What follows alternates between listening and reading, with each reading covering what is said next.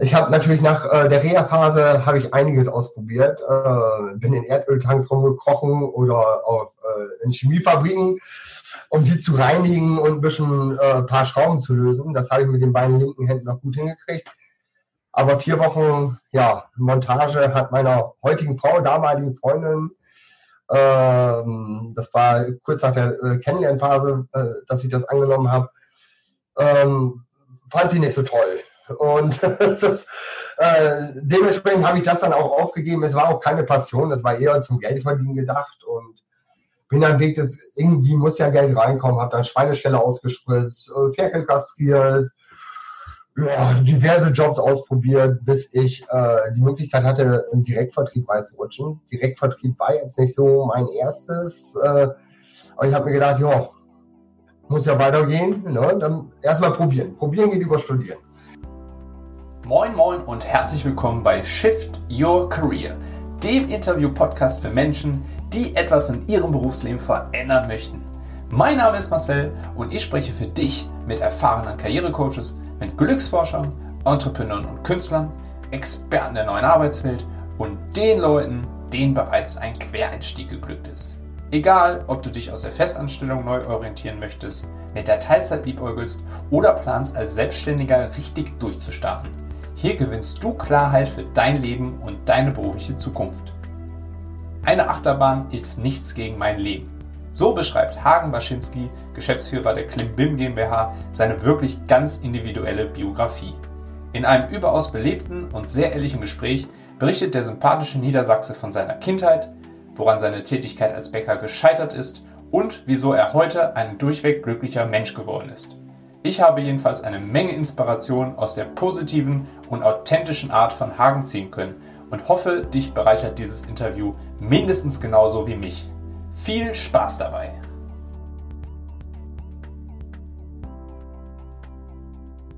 Moin Hagen, grüß dich, willkommen im Podcast.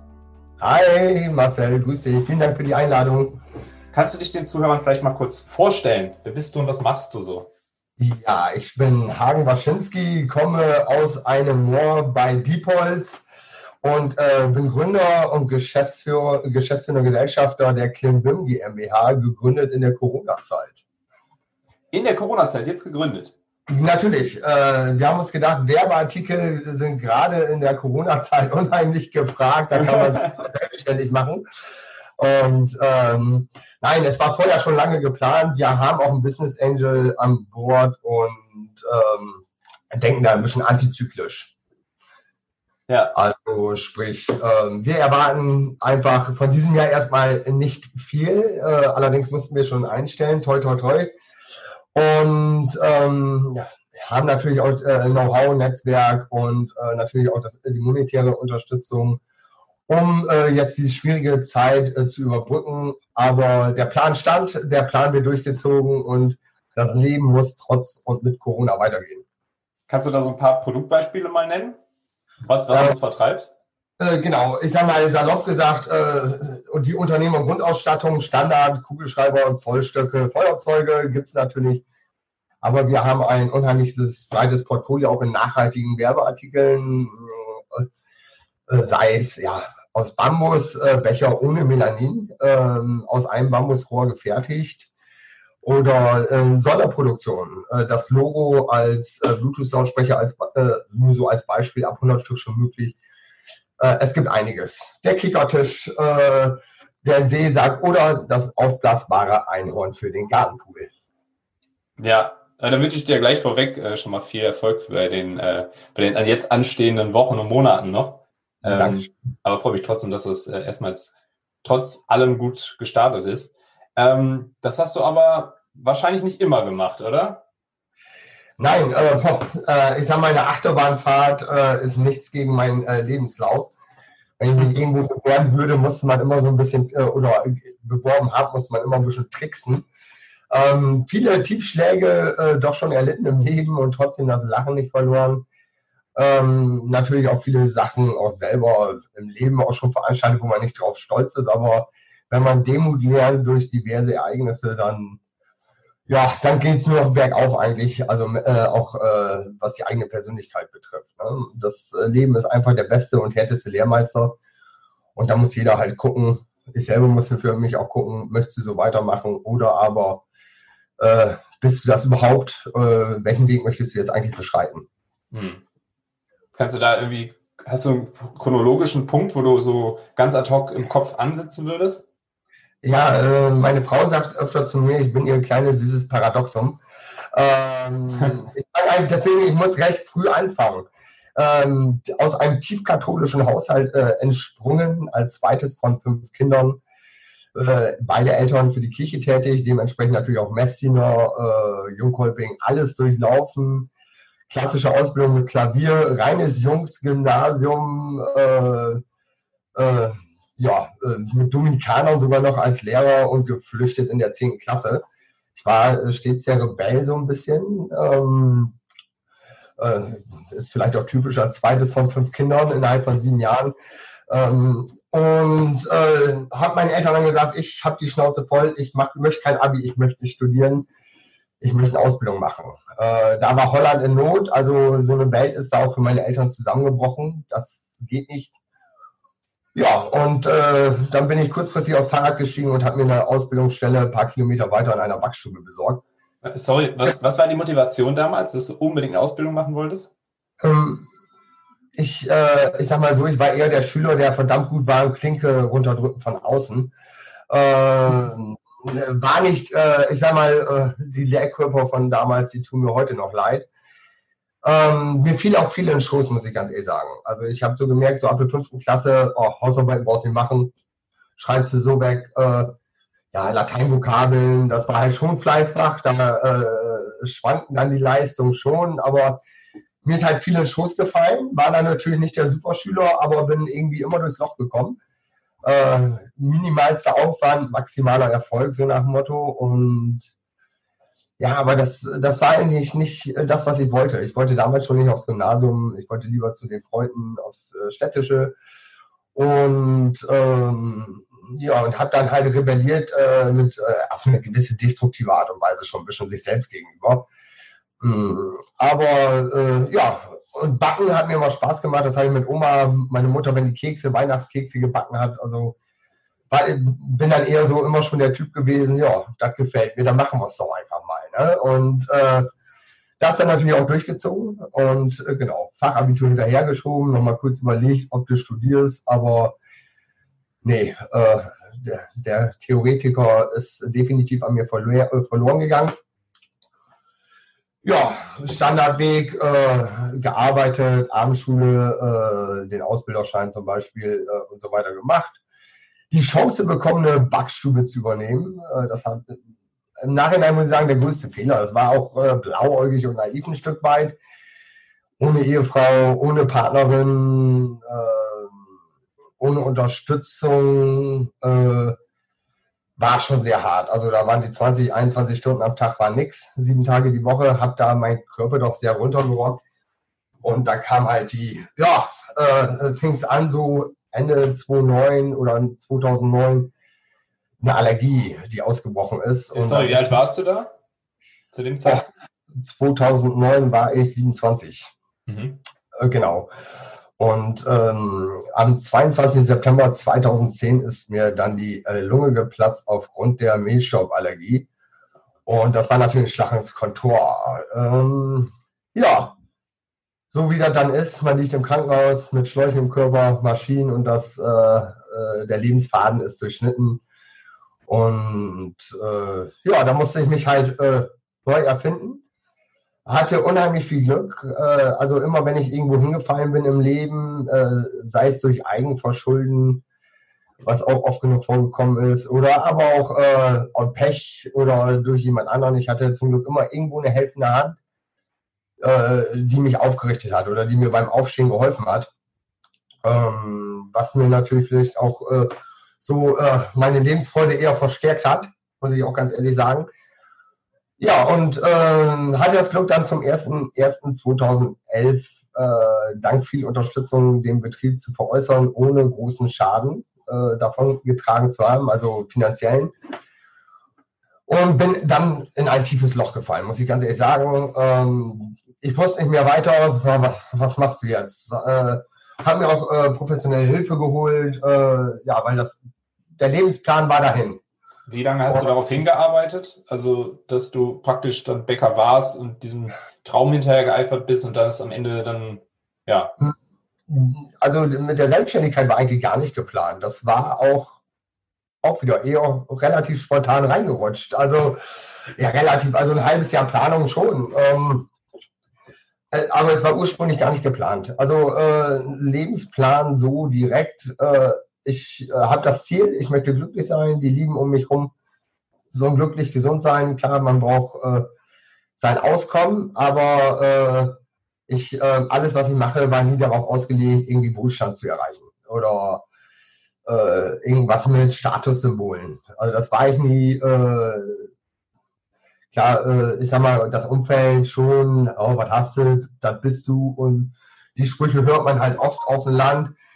Aber ähm, das war irgendwie nie so meine äh, Intention. Äh, es war eher richtig so, ja, ich will glücklich sein. Und äh, danach ist eher ist so mein ganzes Leben, so mein Handeln ausgelegt, was macht mich glücklich. Und äh, äh, habe mich da auch nie so in eine Schublade stecken lassen. Ähm, das hört sich jetzt so einfach an, aber es ist, war ein langer Prozess auch, verbunden äh, ja, mit viel Unruhe, äh, auch in jungen Jahren Quatsch, den man gemacht hat, was dann eher so Ventile auch waren, weil, weil man nicht aus seiner Haut raus durfte. Also ich wollte ausbrechen, aber durfte nicht. Und habe dann natürlich so meine äh, Ventile gehabt. Ne? Und ähm, genau, äh, das ist mittlerweile abgelegt. Ich sag mal, auf die Bäcker-Sache äh, ist für mich ein anderes Leben. Äh, Gucke ich auch mittlerweile mit einem Lächeln zurück. Äh, wäre das ja alles nicht gewesen, hätte ich meine Frau nicht kennengelernt. Die, äh, wo ich, äh, ja, die ist meine bessere Hälfte, sage ich immer, äh, wortwörtlich. Ähm, ich bin der Freigeist, sie ist die, die mir Struktur gibt und mich erfolgreich macht einfach.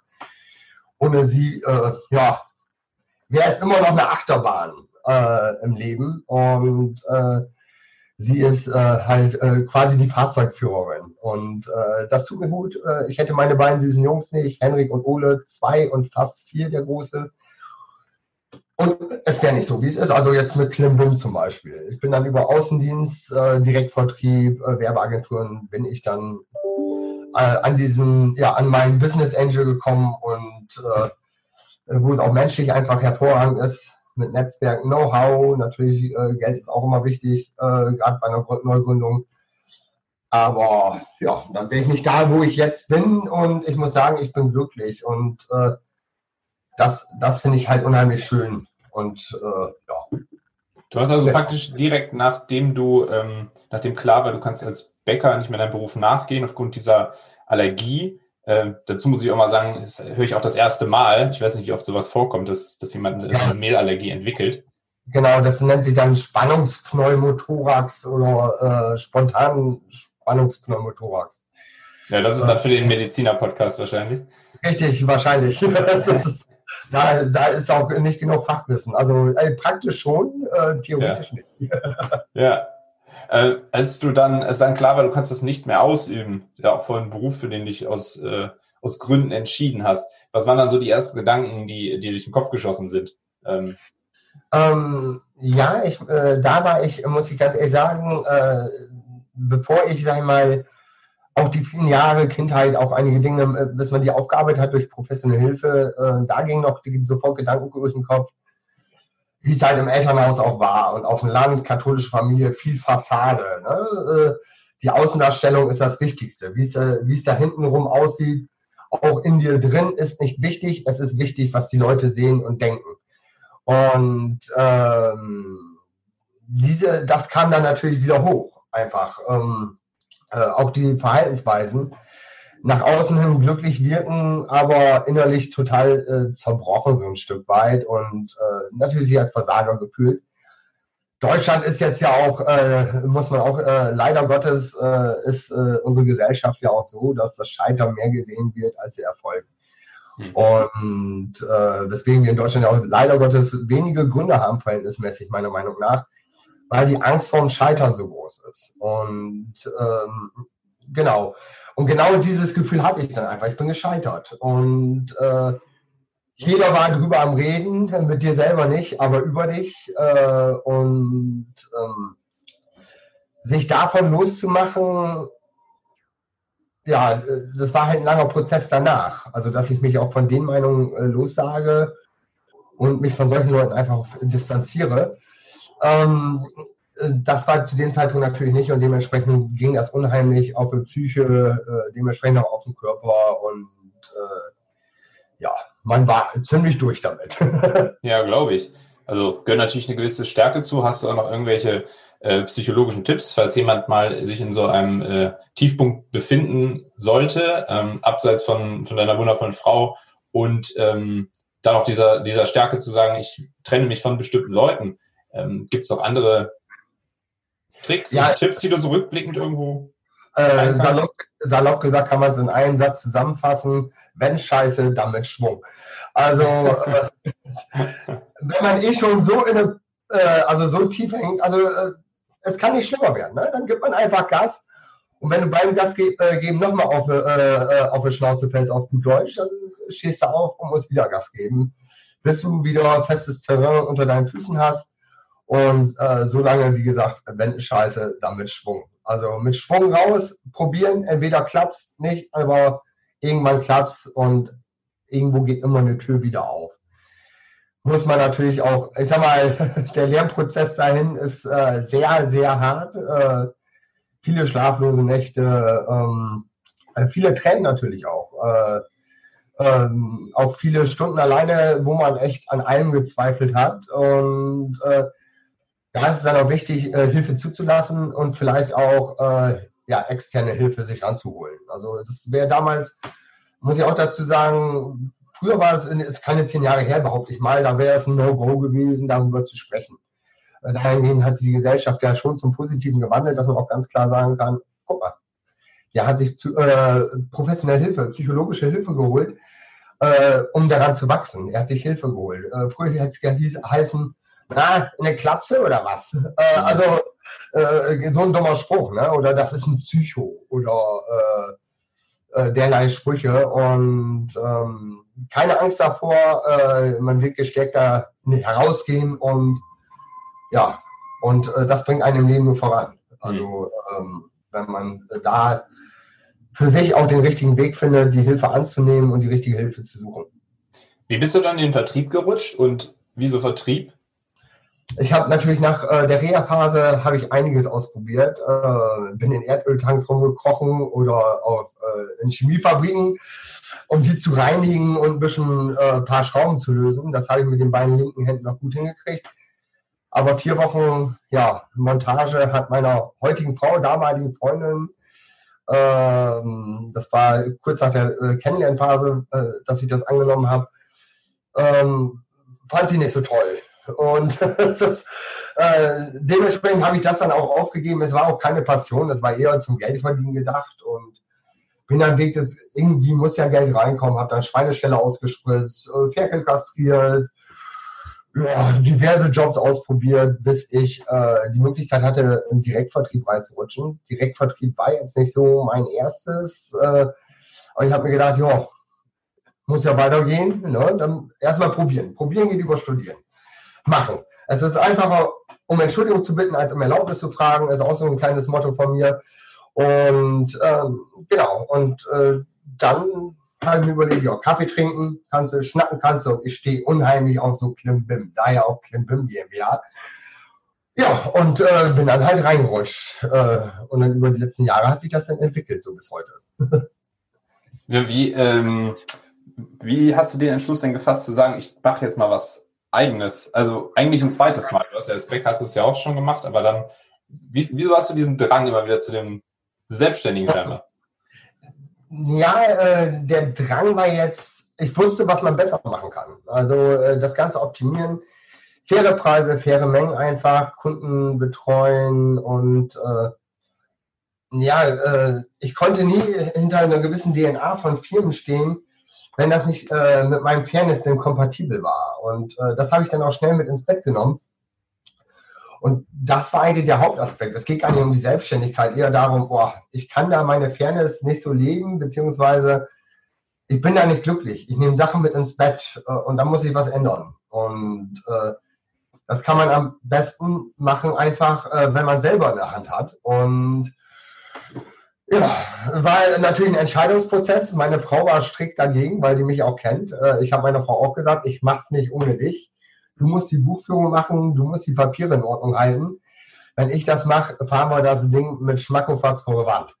Äh, und ähm, ja, sie war dann überzeugt, einfach auch nach einem Gespräch mit unserem Business Angel, ähm, der, äh, ja, es passt einfach menschlich und ich passte auch so eine Riege mit rein äh, von seinen Startups und ja, und dann hat sie das so entwickelt und jetzt äh, muss sie fleißig Rechnung schreiben und äh, die Buchführung machen und ich darf äh, weiterhin den Freigeist spielen und äh, das Gesicht äh, der Firma sein.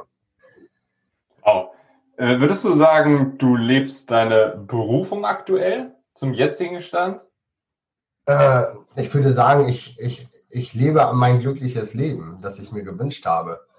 Also äh, nicht Berufung. Klar, ist, äh, ist ein, äh, Beruf ist ein wichtiger Bestandteil, äh, eine Aufgabe im Leben zu haben, ein, auch irgendwo ein Ziel, äh, auch in der Hinsicht ein Ziel zu haben.